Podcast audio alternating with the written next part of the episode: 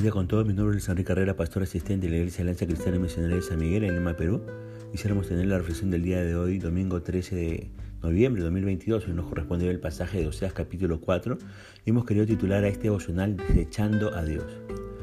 Para el pueblo era muy fácil condenar a la esposa de Oseas, pero les costaba trabajo ver que ellos también eran infieles a Dios y que su condición era igual o peor a la de esta mujer que ellos condenaban. Mateo, Mateo capítulo 7, verso 1 al 6 nos dice que es fácil enojarse con los pecados de los demás, pero qué fácil es justificar los nuestros y condenar el de otros. En este capítulo 4 de Oseas, Dios acusa de desobediencia a Israel. La nación estaba declinando espiritual y moralmente y quebrantaba las leyes que Dios les había dado. Los líderes religiosos no habían hecho que el pueblo regresara a Dios y el ritual de prostitución había reemplazado a la verdadera adoración. En el círculo 1 se nos dice que el Señor tiene un problema con su pueblo. Oseas comienza diciendo, oíd palabra de Jehová. O sea, presten atención a lo que Dios tiene que decirles. Dios se presenta con una demanda por las cosas malas que han estado haciendo. El verbo contender que se lee en este verso es una palabra que denota que el Señor tiene un pleito judicial con Israel. Jeremías 25:31 dice, llegará el estruendo hasta el fin de la tierra porque Jehová tiene juicio contra las naciones. Él es juez de toda carne, entregará los impíos espada, dice Jehová. Dios tiene el derecho de entablar un juicio a las naciones por los pecados y un día habrá un juicio a las naciones. El pecado será juzgado. ¿Por qué estaba siendo juzgado Israel? ¿Por qué Dios entabla esta demanda? Dice el verso 1 que no hay verdad, misericordia y conocimiento de Dios. Han dejado lo mejor por lo peor.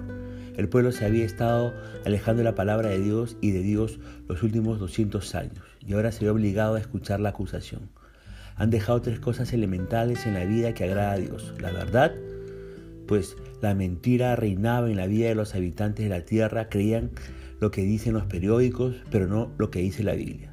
Habían dejado la misericordia, que significa compasión, bondad, benevolencia, clemencia. Israel se había convertido en una sociedad egoísta y materialista. Todos vivían para sí mismos.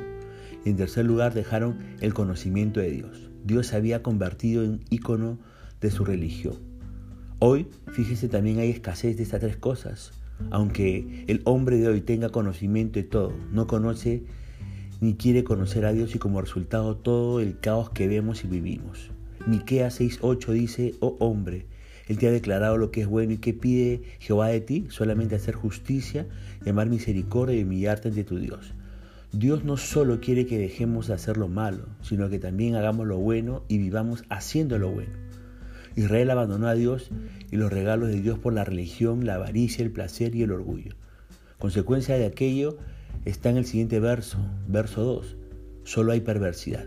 Al apartarse de Dios, el Dios de Israel se había convertido en una nación corrupta, inmoral y violenta. Habían violado los mandamientos que regulan las relaciones interpersonales. A diario se escuchaba asesinatos, corrupción política, religiosa y divorcio, violencia familiar e infidelidad. Y todo esto era resultado de la decisión de abandonar a Dios. Muchos se preguntan, ¿por qué pasa esto o lo otro? ¿Por qué Dios permite esto? La delincuencia, etcétera. Romanos 1.28 dice, y como ellos no aprobaron tener en cuenta a Dios, Dios los entregó a una mente reprobada para hacer cosas que no convienen. Nosotros somos responsables de todo lo que nos pasa cuando desechamos a Dios de nuestras vidas. Cuando como individuos y familia desechamos a Dios de nuestras vidas, igual las consecuencias son fatales.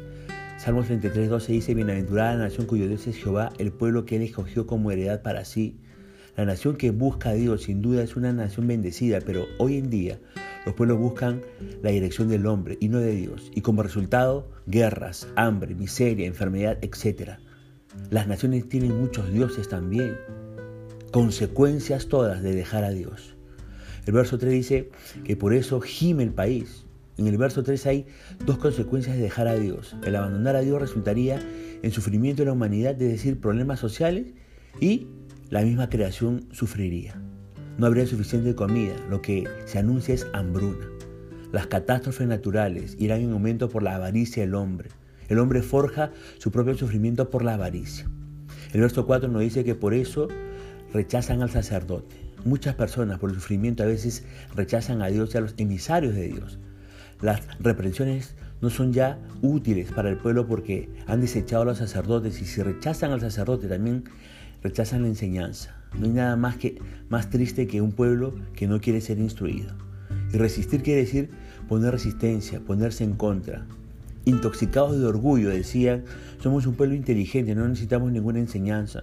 Somos personas con un intelecto cultivado, arquitectos, doctores, ingenieros, instruidos, y no necesitamos que profetas o maestros o pastores vengan a aburrirnos con la Biblia, repitiendo mandato tras mandato, mandato tras mandato, línea tras línea, como si fuéramos niños en la escuela. Pero, dice el verso 5, eh, por eso caerán. Cuando desechas a los siervos verdaderos, caerás con los falsos. Ellos creían a los falsos profetas y por eso iban a tropezar así sea de día como de noche. Caerían. Pero también dice tu madre será destruida.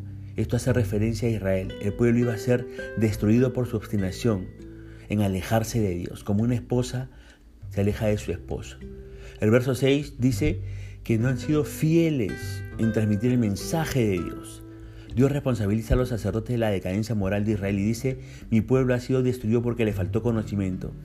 O sea, hubo ausencia de la enseñanza de la palabra. Los sacerdotes fracasaron como maestros y por eso Dios ahora los desecha del sacerdocio. Fíjese que el ministerio de la enseñanza es algo serio, que no se debe tomar a la ligera.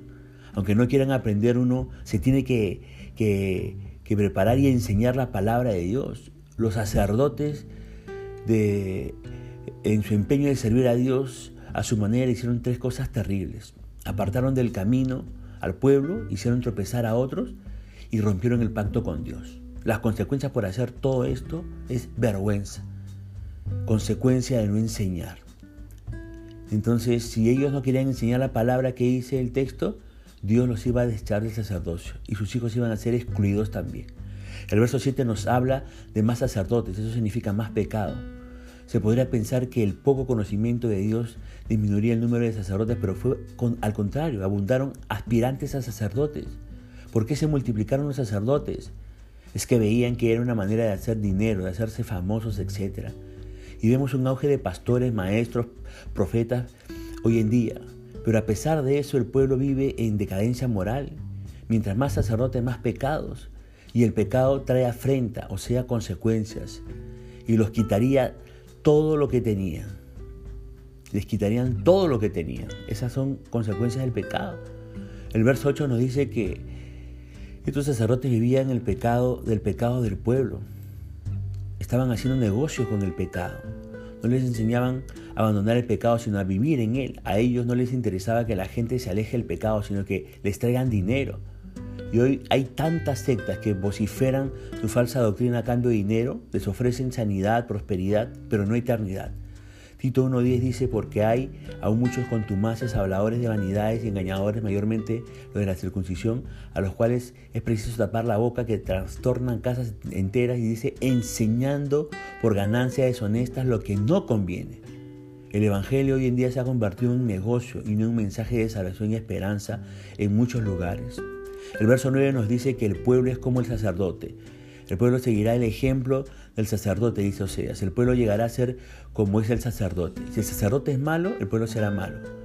Si los dos pagarán, y sí, los dos pagarán las consecuencias de su maldad.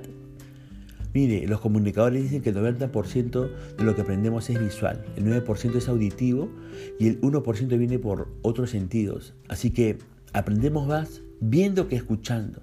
Por eso Seamos de buen ejemplo para los demás. Los versos 10 al 11 nos dicen que sus pecados no les satisfacerían. Comerán y no se saciarán, fornicarán y no se multiplicarán.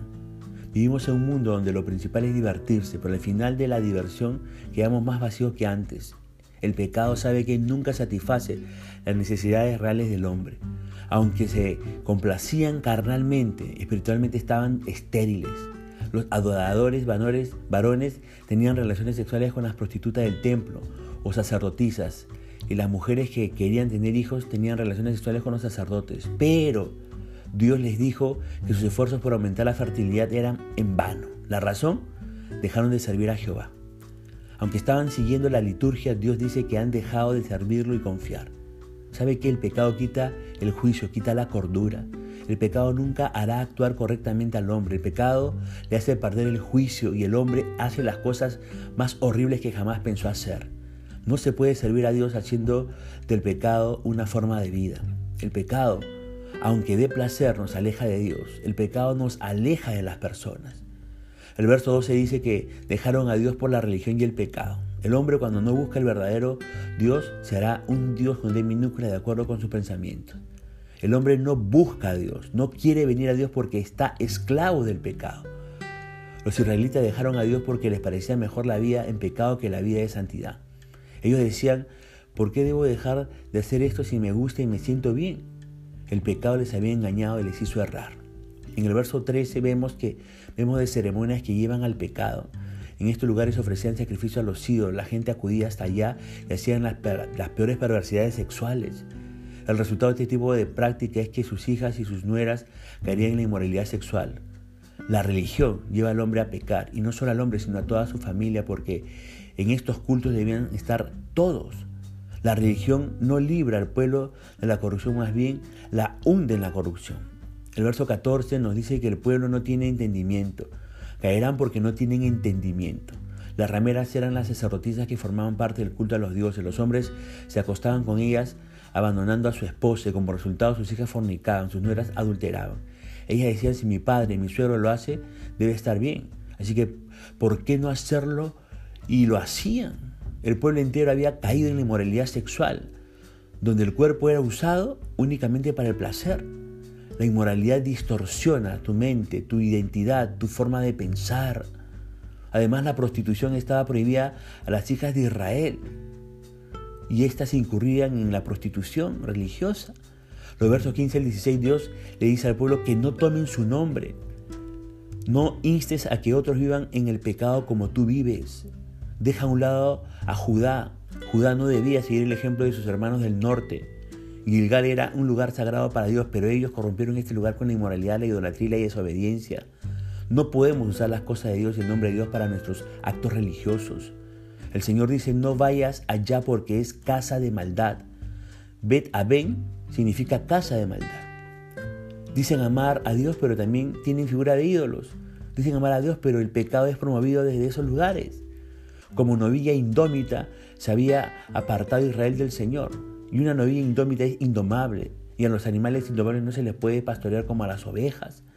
La religión, aunque use el nombre de Dios, no nos lleva a Dios, más bien nos aleja de Dios. El verso 17 habla también de la idolatría de Efraín. Por lo tanto, Dios dice a Judá, no te lleves con ellos, porque puedes terminar como ellos. Si uno quiere alejarse del pecado, a veces se tiene que alejar de ciertos amigos. Le pregunto, ¿de qué amigos debe de alejarse ya en este momento? Si es que lo están guiando al pecado.